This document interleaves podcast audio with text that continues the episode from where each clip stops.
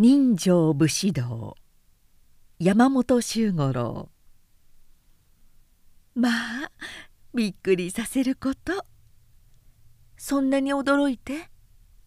驚きますとも。こんなに突然いらっしゃるのですもの。でもよく来てくだすったわ。信子は友の手を取りながらいそいそと自分の居間へ導いた。こんな狭いところでごめん遊ばせ。お客まで今碁が始まってますからこっちの方が気楽でよろしいわ。どうぞお楽にね。ご来客でございますの？主人の小敵ですの？構いませんからどうぞごゆっくり遊ばして。懐かしいこと。横庭に面した窓を開けて信子は友の目を熱く見守りながら言った「何年ぶりでしょう？5年かしら？5年。そうちょうど5年ですわ。お代わりにならないのね。憎らしいほど美しいわ。あらそれはあなたのことよ。和江は明暗の濃い表情で「睨みながら頭を振った「あなたこそ見違えるほど美しくなったわ。少しお声になったようだし。肌などつやつやとしてまるでお嬢様のように初々しいわ。お幸せなのね」お幸せなのはどちらかしら。あんなに華やかな噂でさんざん私たちを羨ませて。お望み通りの方とご祝言を遊ばして本当にあなたは幸せを絵に描いたような方ですわ。それを言わないで信子様。和江は急に目を伏せながら遮った。私幸せじゃないの。この着物を見てちょうだい。それからこの顔痩せたでしょう。手だってこんなに汚くなってしまったわ。和江様そんなことおっしゃっては。いいえ本当私間違ってしまったんですわ。信子は黙ってしまった。そしてあの頃のことを思い出した。二人は5年前まで琴の師匠のもとで「相弟子の中だった。和江は米沢藩上杉家の江戸留守役を務める萩井幸恵の次女であった。ことも上手だったし派手好みで勝ち気でおまけに群を抜いた美貌の持ち主で常に弟子たち仲間の女王のような位置を占めていた。衣装も髪飾りも絶えず新しい流行を追いしかも武家の娘には不似合いな豪奢な品ばかり揃えていたし時には歌舞伎役者の門をつけた道具などを平気で持ち歩いたりした。こういう派手ずくめな風はいつも何かしら弟子たちの間に新しい話題を投じていたがある時恐ろしく思い切ったことを言い出して皆の目を見張らせた。私に今縁談があるの。和江は常に話題の中心になるものの自信たっぷりな調子で言った「半年も前から私を見初めたのですって。向こうの家はご老職なのよ。ご次男で文家をなさるって言うんだけど私断ってますの。だってその方はご器量もパッとしないしお話も下手だしなんだか辛気臭くってとても嫁ぐ気になれないんですもの。だけど本当言うとね」と彼女はいたずらそうに声を潜めた「私実は今恋人があるのよ。まあ火星様ったら驚くことないわ。自分の一生の夫ですもの。自分が好きな人を選ぶのは当たり前じゃありませんか。その方とても殿ごぶりがいいし気が利いてるし皆さんにも一度見ていただくわ。厳格な武家に育った娘たちは和江の話を聞いてみんな肝を消した。縁談のことを口にするさえ恥ずかしい年頃なのに男の品評や恋人があることまでズバズバ言う。その思い切った態度には唖然として返すべき言葉もなかった。そして事実それから四五日経つと和江の恋人だというその若侍が稽古帰りの彼女を待っているところを皆は見せられた。男は美男だった。和江がみんなに引き合わせると彼は平気で皆に話しかけてきた。それはいかにも基地に富みそつのない気の利いた態度で身なりもひどく凝った好みを見せていた。和江はそれから間もなく親たちの反対を押し切ってその男と結婚し同時に琴の死から去ったのである。思い合った同士の2人が幸福な生活を送っているだろうということは誰も疑わなかった。噂が出れば決まってお似合いのご夫婦でさぞ円満でしょう。揃いで派手に暮らしていらっしゃるわ。半分は戦望を交えて話し合ったものだ。それなのに今5年ぶりで会う和江はまるで人柄が違っている。着物も貧しく髪飾りも申し訳ばかり。美しさを誇った面差しも層が目立つし手指も荒れてカサカサに乾いている。昔の花のなんと無残にしおれたことであろう。信子は思わず目をそらした。夫は私が考えたような人ではなかったの。娘の目なんて。本当にバカなものですわね。器量がいいだの。気が利くの。話し校舎だの。そんなところしかわからない。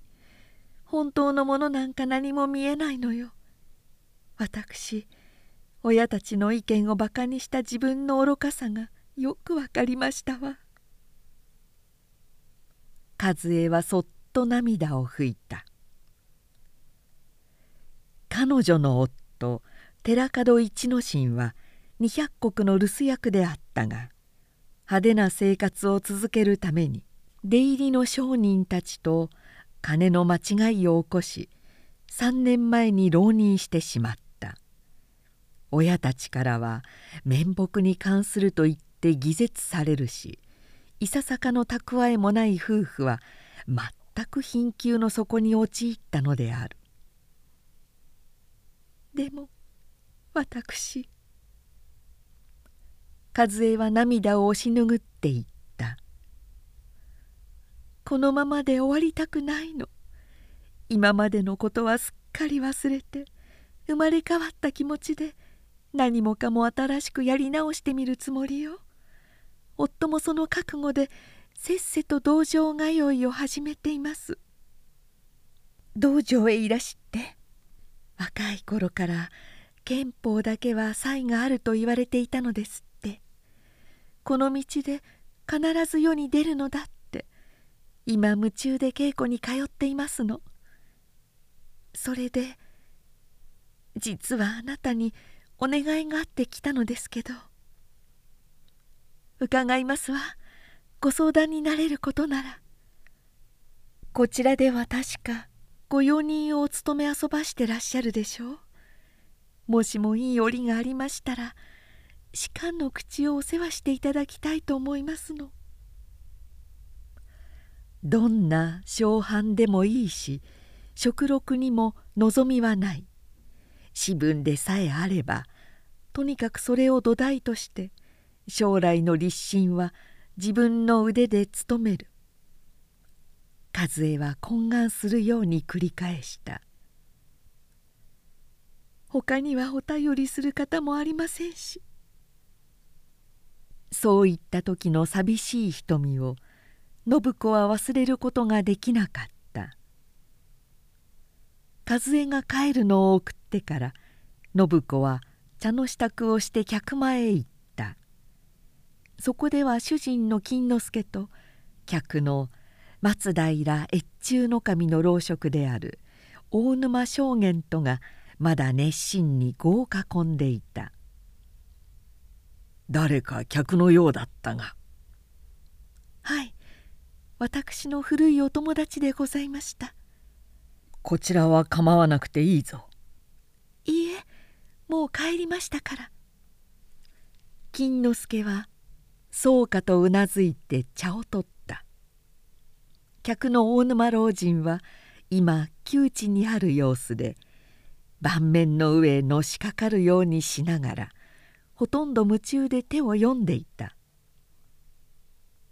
証言は白河藩松平家の江戸年寄役で長いこと信子の父と五敵であったの。を父が去年亡くなるとそのまま金之助に相手を持ち越した形で暇さえあると押しかけてくるのだった。数日前来た時藩邸の道場で手直し版を一人欲しいが適当な人物はないだろうか」と言っていたのを信子は思い出し和江のことを夫に頼もうと考えたのであった「どうぞお茶を一服」いやそれどころの騒ぎではない。どうか構わないで。ここが生死の境じゃ。信子の勧める茶には見向きもせず老人は盤面にのしかかってうめいた。信子はそっと夫を見た。金之助は微笑しながら茶をすすっていた。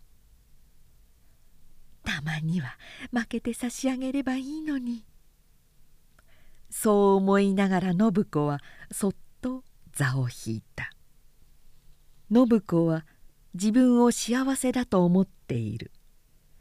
和江の身の上を聞いてからは一層その感を深くした。父の佐藤商店は大久保家の用人で彼女はその一人娘だったが和江とは反対に器量も性質も平凡だし父の厳しいしつけ通りにつつましく育った。そして3年前に金之助を婿に迎えたのであるが彼もまた同じような人柄で口数も少なく几帳も静かなこれといって人目につく特徴のない人物だった。金之助は松平丹後守の老職の次男だから家柄もおつかつだしその上気質もよく似た。極めて平凡な縁組であった。そしてその後の生活もまた何の気もなく落ち着いた静かな日が続いている。去年父が死ぬとすぐその後を継いで用人になったがこれとても至極無事に運んだことで家中の評判も悪からずと言って特に好評というのでもなくつまり全てが平穏無事に過ぎているのである。そしていかにもそれは二人に似つかわしい生活であった「信子お帰りだぞ」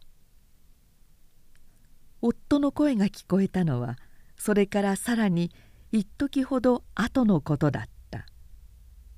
客を送り出すとさすがに疲れた様子で信子の立てる薄茶をうまそうに変えながら珍しく気軽に雑談を始めた「火星の話をするなら今がいい」信子はそう気づいたので「私お願いがあるのですけれど」と口を切った。金之助はすぐ察したという目で「さっき来た客のことか」「はい。私の古いおことの友達なのですけれど今お気の毒な身の上になっていらして」信子は和江の身の上を詳しく語った。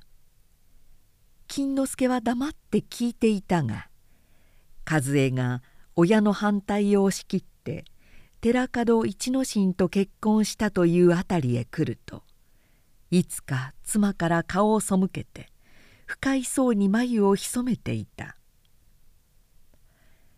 そういうわけで今お二人は生まれ変わったつもりで初めからやり直そうとしているんですけれどそれについてどこか士官の口がありましたら。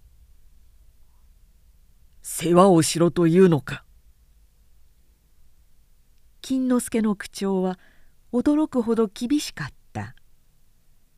そしてお前それを受け合ったのか？はい。私もしや大沼様のご家中にでも。差し出がましいことをする。信子はびっくりして夫を見た。金之助はひどく不快そうに立ちながら言った「武士が衆取りをするのに妻の縁などを頼るとは不作法なことだ。士官の口が頼みたいならその者が自分で参るべきではないか。さようなことをみだりに取り継いではならん。私の話し方が悪かったのですわ。信子はすまなさそうに言った。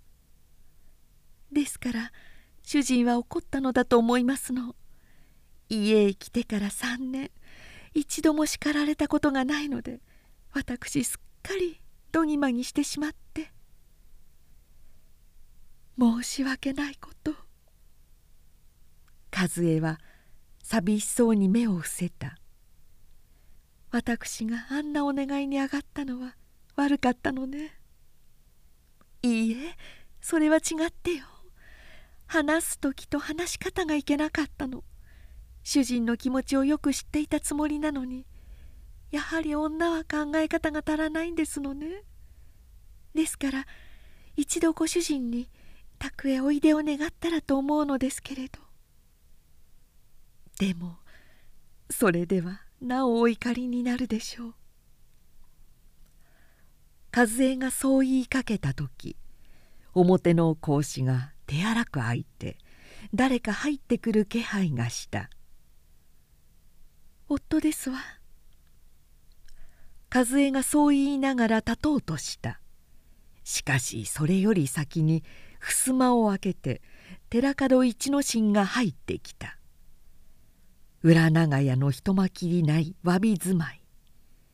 身を避ける余地もない狭い部屋だった「お帰りなさいましこちらは」いや分かってる。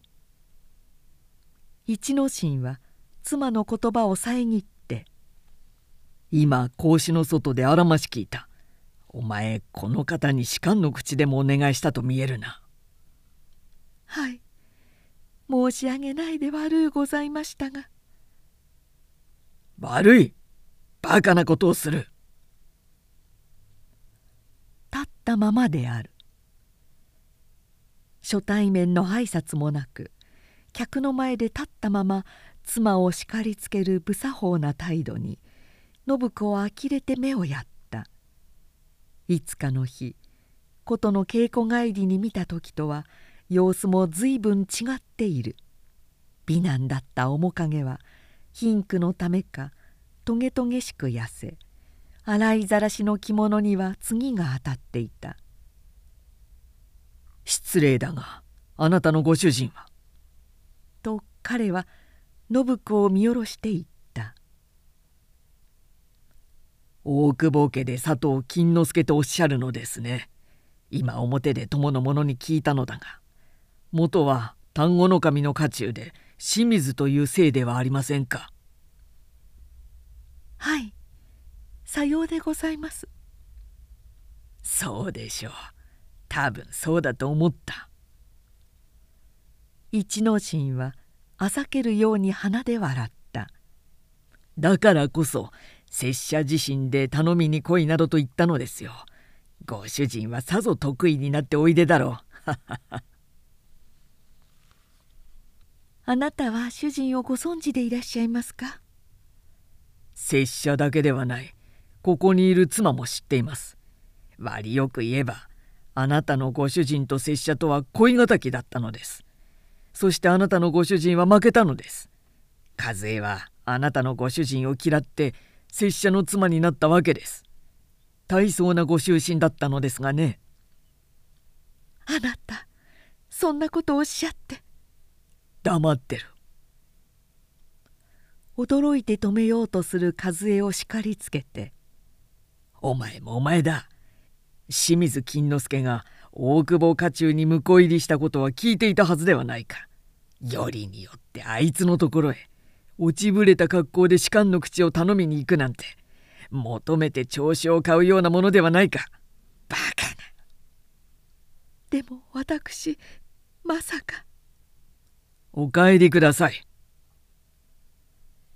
一之進は乱暴にわめいた。そして帰ったらご主人にそう伝えてください。恋の遺恨が晴れてさぞ本望でござろうと。しかし、しかし、寺門一之進も武士だ。昔の恋敵に憐憫を請うほど落ちぶれはせぬと。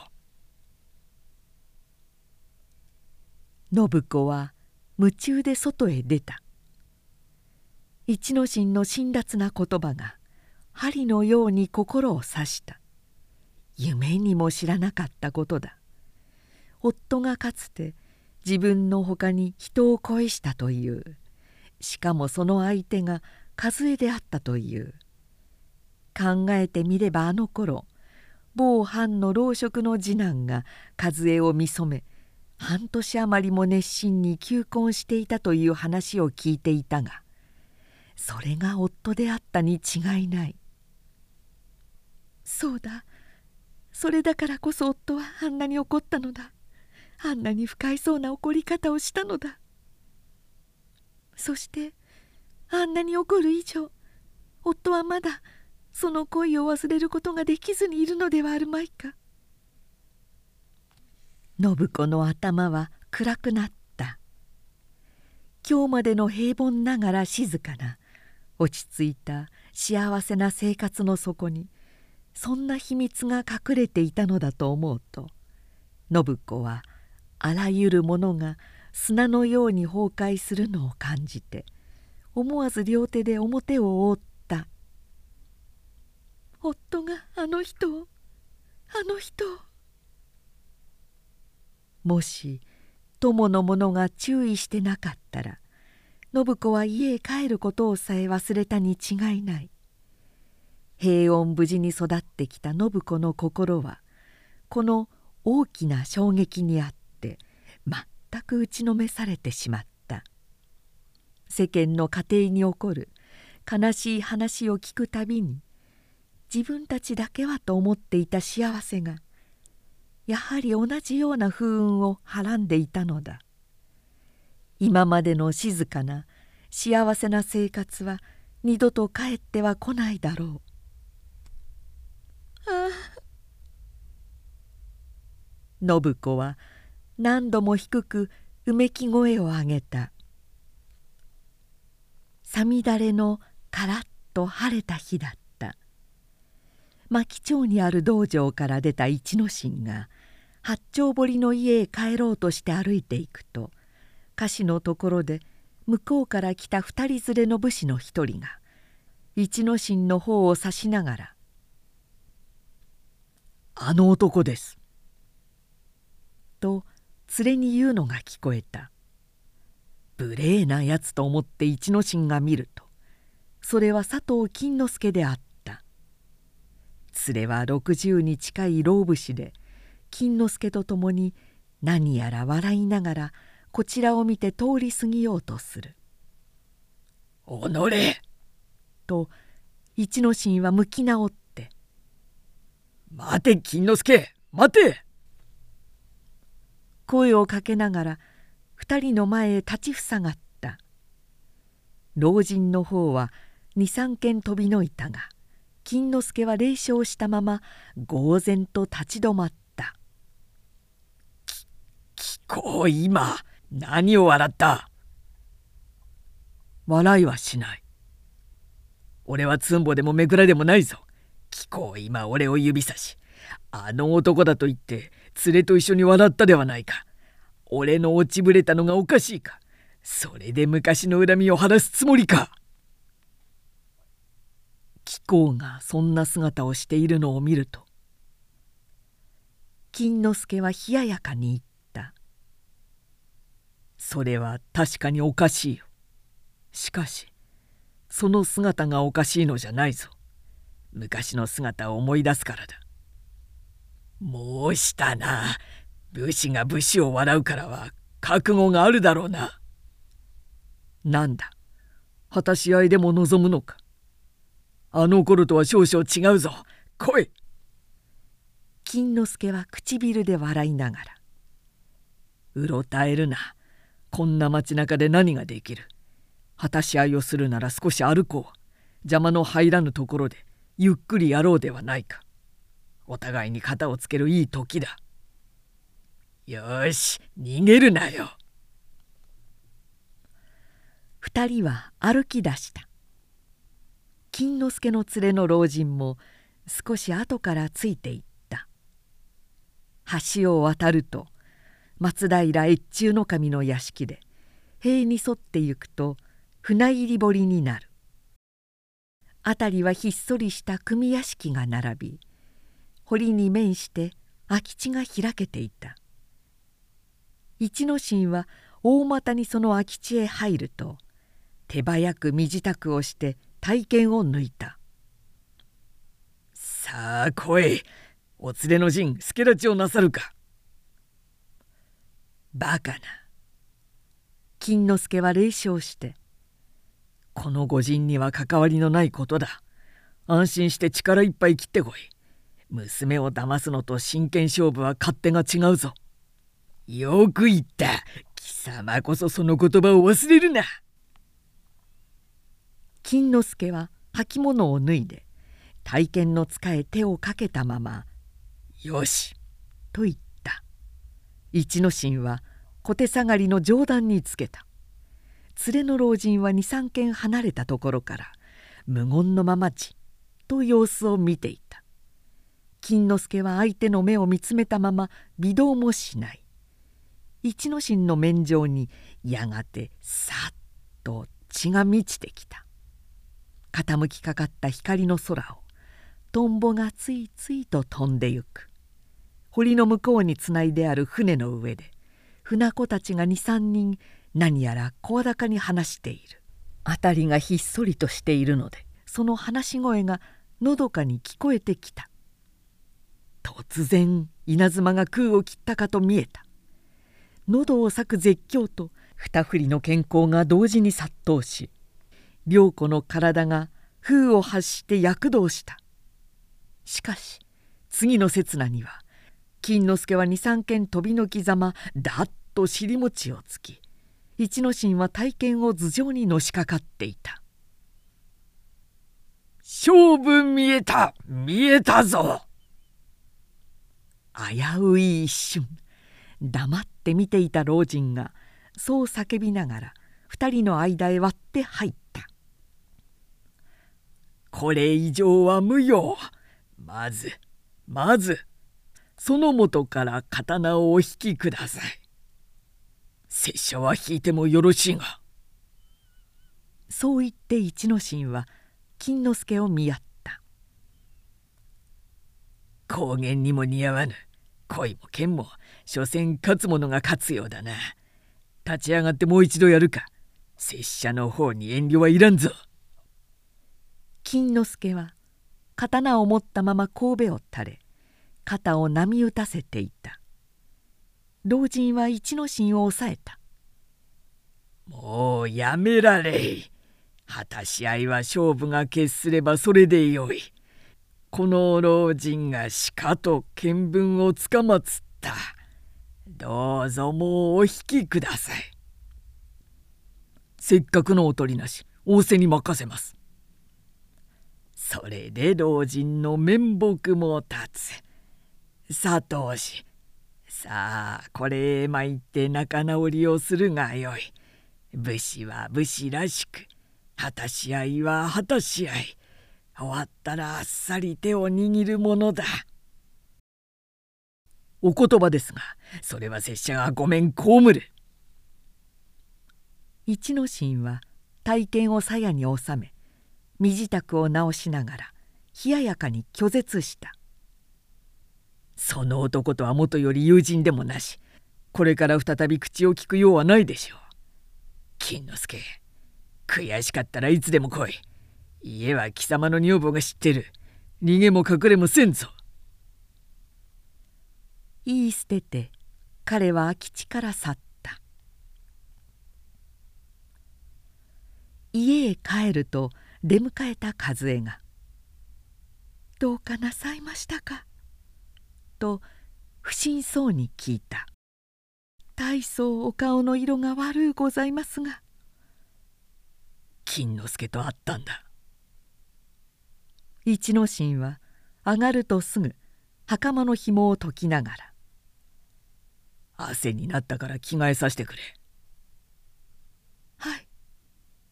それで何か？俺を見て笑いおった。連れがあってな。それに俺の落ちぶれた姿を指さしながらあの男だと言って笑ったんだ。それで果たし合いをした。まあ果たし合いをバカな話さ。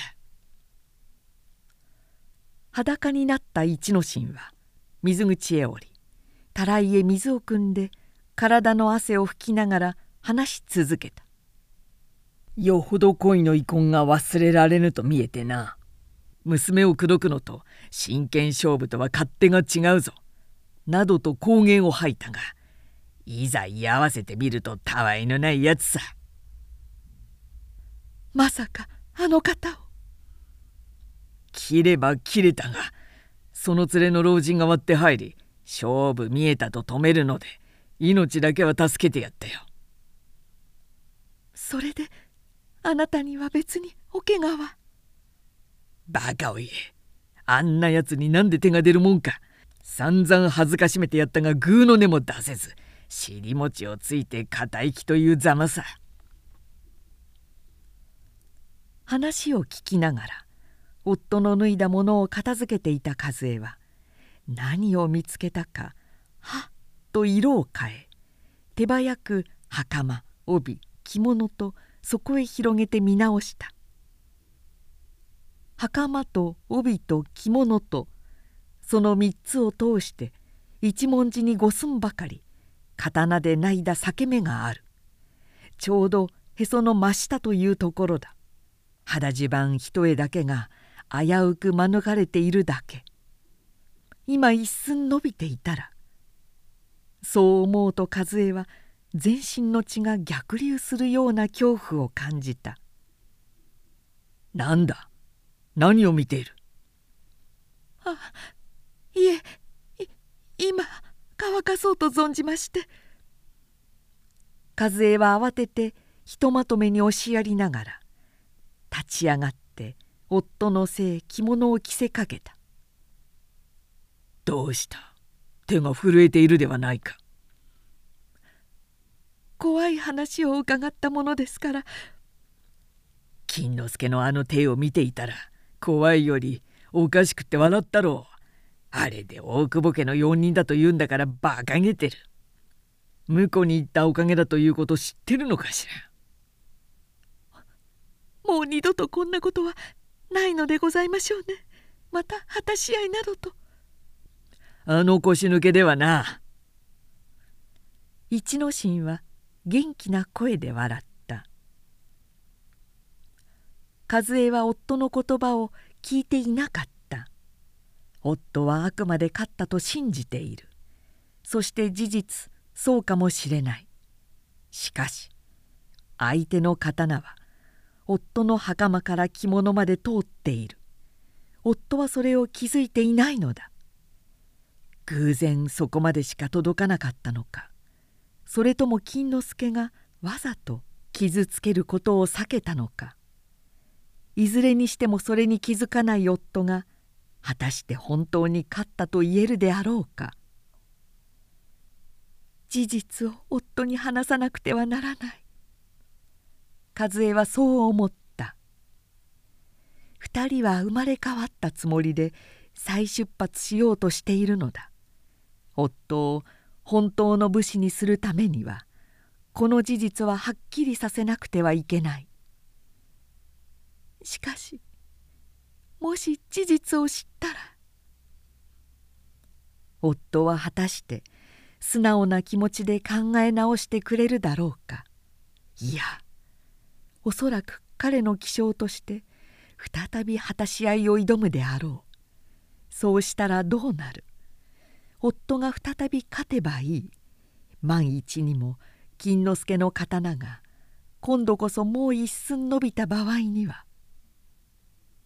和江はぞっと身震いを感じた。しかしそれは自分の考えの恐ろしさではなくて門口に訪れる人の声がしたからである「物申す。物申す」はい。和江が急いで立ち上がった。障子を開けると門口に中年の武士が立っている。ついぞ見慣れぬ顔だった「何ぞご用でございますか?」ぶしつけなことをお尋ね申すが松倉町の堀端にて宣告果たし合いをなすったのはこちらのご主人ではござるまいかお伺いつかまつる。ああ拙者です。一之進が答えながら立ってきた。それについてご不審でもありますか？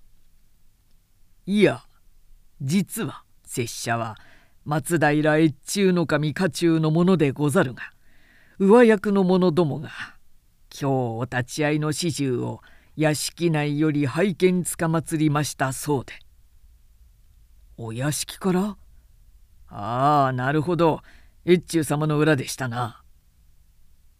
それで失礼ながらもしご老老中なればぜひ一度御意を得たくご都合を送り合わせの上判定までお運びを願うようにと拙者使者に使わされてまいった次第でござるがしかしご用向きは一体何ですか？拙者からは申し上げかねるが貴殿の東方をお慕い申してのことゆえあるいは士官のおすすめなどではあるまいかと思います。一之進は呆然と妻の方を振り返った。災いが転じて福となったのだ。あの果たし合いを越中の神の家臣が屋敷の中から見ていたのだ。そしておそらくここまでつけてきたに違いない。出世の時が来た。光のように輝く夫の顔を和江もひたと熱い目で見上げながらそして胸いっぱいにこう叫んでいた「夫はやはり勝ったのだ。見ていた人がこうして証人になってくれた。夫は勝ったのだ。とうとう自分たちの世に出る時が来たのだ」どこか体の具合でも悪いのではないか。いいえ。近頃少し晴れ晴れせぬようだな信子は目を上げられなかった。和江夫妻を訪ねてから20日余りになる。自分では夫に悟られぬように努めているつもりなのに心の幽門は自然と色に出てしまう。夫がかつて和江を愛したということはまだ自分と縁組をする以前のことであるし結局その愛は報いられなかったのだから。そんなに苦しむ理由にはならないはずだ。その年頃になれば男も女も誰かを愛するようになる。それは自然なことだ。夫だけが特別にそうだったわけではない。そういう経験は誰にでもあることなのだ。そう自分に説き聞かせる後から。でも私はそうではなかった。私にとっては夫が初めて愛情を注いだ人だ。私の心には夫と会う前にどんな人の影をもとどめていなかった。信子は苦しんだ。真相に育ち世の経験に浅いだけ。初めて受けた心の痛手をどう切り抜けたらいいかわからないのである。夫に全てを打ち明けたら何度もそう考えた。しかし無論できることではなかった。何か心配事でもあるなら話したらどうか。もしまた体に故障でもあるなら医者に見せなければならぬ。顔色も悪く沈んでばかりいる様子は変ではないか。でも本当に何でもございませんのですから。それならいいが。金之助はつぶやくように言った「男はうかつだからな。言うべきことは言ってくれぬと」はい。今日はまた正元殿が見える日だった。今のうちに御用の始末をしておこう。そう言って立ち上がったがふと静かに照れたような笑い方をしながら「実は家中の老人連からしきりに聞かれるのだよ。もうそろそろめでたい知らせがあってもいい頃ではないかってそれで余計気になっていたのだ」。まあそんなこと信子はドキッと胸を打たれた夫の去ってゆくのを見上げることもせず信子は耳まで赤くなった表を伏せていた。この頃続く反問で思い出すいとまもなかったけれど信子の体はもう三月余り変調であった。もしやという気もしたし一方ではまた騙されるのではないかとも思っていた。それが今夫の口からそう言われた刹ないきなり振り上げられたような激しい感動とともに「そうだ!」とうなずくものを全身に直角した。夫の小姉は明らかに期待する色を持っていた。夫婦という感覚のつながりの微妙さが夫の心のそのことを伝えたのであろう。その気持ちが「信子を直に揺り上げたのだ。けれど彼女の心は今それを喜んでいいのか悲しんでいいのかわからないほど混乱している。夫の昔の恋がこんなに自分を苦しめている時その時に自分が新しい命を胸の下に自覚しなければならぬとは。大沼将軍が例の通りご家に来た。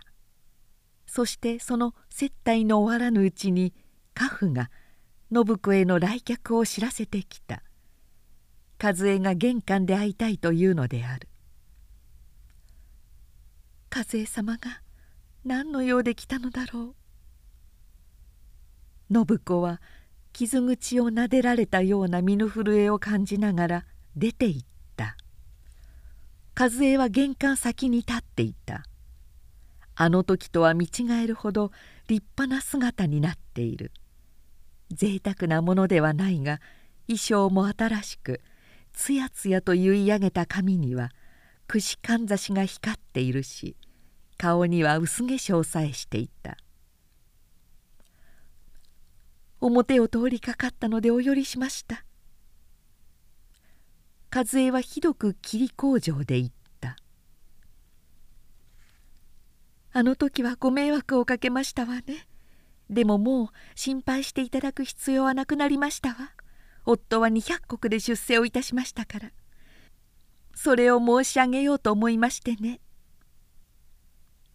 それはおめでとうございますこと。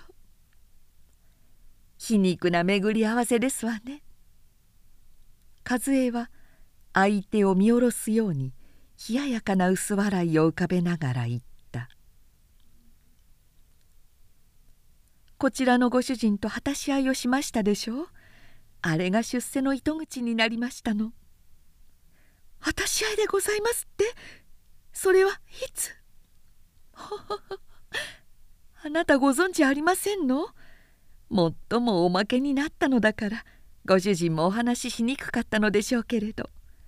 その果たし合いの様子を松平越中の神様のご重役がお屋敷の中から見ていらしったのですって。それで是非にというご棍棒で仕官いたしましたの。どうだと言わんばかりに和江は額を上げて信子を見た。信子は黙っていた。私たち今では越中家のお屋敷におりますわ。来ていただくというわけにもいきませんけれどそれだけお知らせに上がりましたの。失礼いたします。狂慢な口調で言うだけのことを言うと和江は去っていった。おそらくは見返してやる気で訪れたものであろう。しかし信子はそんなことよりも夫と一之進が果たし合いをしたということ。それが縁で越中の神に召し抱えられたということを聞いて頭いっぱいに訳のわからぬ混乱が起こった。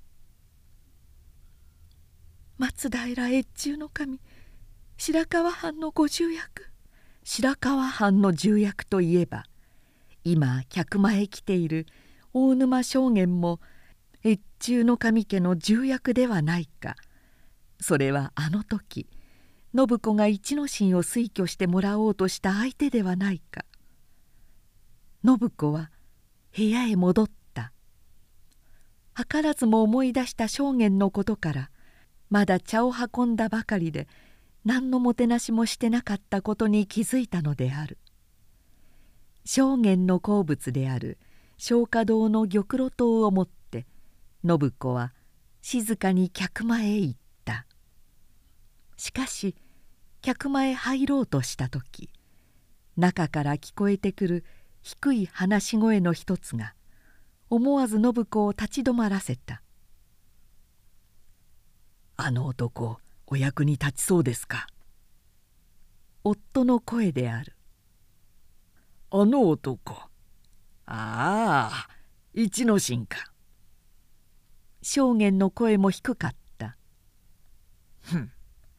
バカとハサミは使いようと言ってな。叩けばどうにか役に立つじゃろう。腕もかなりなもんじゃが。何しろ高慢が傷だ。あれが取れぬうちはダメじゃよ。銅へ入れた気候の一頭わしの見たところでは下着まで切ったと思うが。あの男それをまだ知らぬようだぞ。着物は脱ぎますから始末する者が言わなければ知れますまい。あの女房は夫をよく知っています。だが貴公も馬鹿げた世話を焼く。あれほどにして一の神を推挙する義理でもあるのか。石の音がした。それからややしばらくして金之助の笑いを含んだ声がした。川柳店にこんなのがあります。あの女房を住んでに俺が持つところ。ご存知ですか？そんなものは知らん。伺っているでしょう。それなんです。実はずっと前あの女房と拙者との間に縁談があったのです。清水の父がお気に入りでした。ぜひもらえというのです。しかし一度会ってみてすぐこれはいかんと思いました。一口に申すとまるで拙者などの歯に合う女ではないのです。それで断りました。それが一之進に行ったというのか。恋仲だったそうですね。けしから乱りがましいさような。そういう女だったのです。清水の父も後でそのことを知って無理じいに勧めたことを謝っていました。だがあの果たし合いの時一の新芽は恋敵だとやら申していたではないか。女がそう言ったのでしょう。ある女たちは世界中の男が自分に恋しそして失恋するものだと思います。あの女もそういう気質の一人なのです。たとえ死んでも男から縁談を断られたなどということを承認する女ではありません。一之進はそれを見抜けなかった。それがあの男を不幸にしたのです信子の全身の血が頑固の叫びを上げた。夫は和江を愛しはしなかった。夫は和江を愛したことはなかったのだ。なんという歓喜だ。和江の気質を知っている信子には今こそまざまざと全てがわかる。今こそ真実が光を浴びて登場する。そうだ。すべては和江の虚栄の心から出たことだったのだ。だからと金之助は続けた。あの男のために一肌脱ぐ気になったのです。無論信子から頼まれなかったらそうとしてもあんなことはしなかったでしょうがあの女が妻の親しい友達だということでそれでこちらへもお願いした次第です。その苦心が彼にわかるかしら。あの一党の戒めすら気づかぬ一の新名に。拙者の計らったことだという点はどうかいつまでもわからぬようにしておいてください。分からせないためにあんな面倒なことをしたのですから。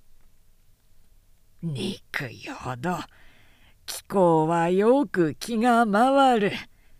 佐藤は良い向こうを取り寄ったぞ。証言は短足した。それから急にクスクスと笑い出していった「なんだって？あの女房。その今申した川柳点とやらもう一度聞かせんか」いけません。今度言うと悪口になりますから。何知っとる？あの女房すでにあの女房すでに拙者があすでに自分が。信子は幸福で胸をいっぱいにしながら襖を開けた。抑えようのない涙と微笑が突き上げてくる。夫のたくましい肩がその時ほど頼もしく見えたことはなかった。大沼様がお帰りになったらすぐあのことを申し上げよう。貸し盆を置きながら信子は片手でそっと胸の下を押さえた。新しい命を温かく生々と手のひらへ感じながら彼女は明るく澄んだ声で言った「蘇我でございます。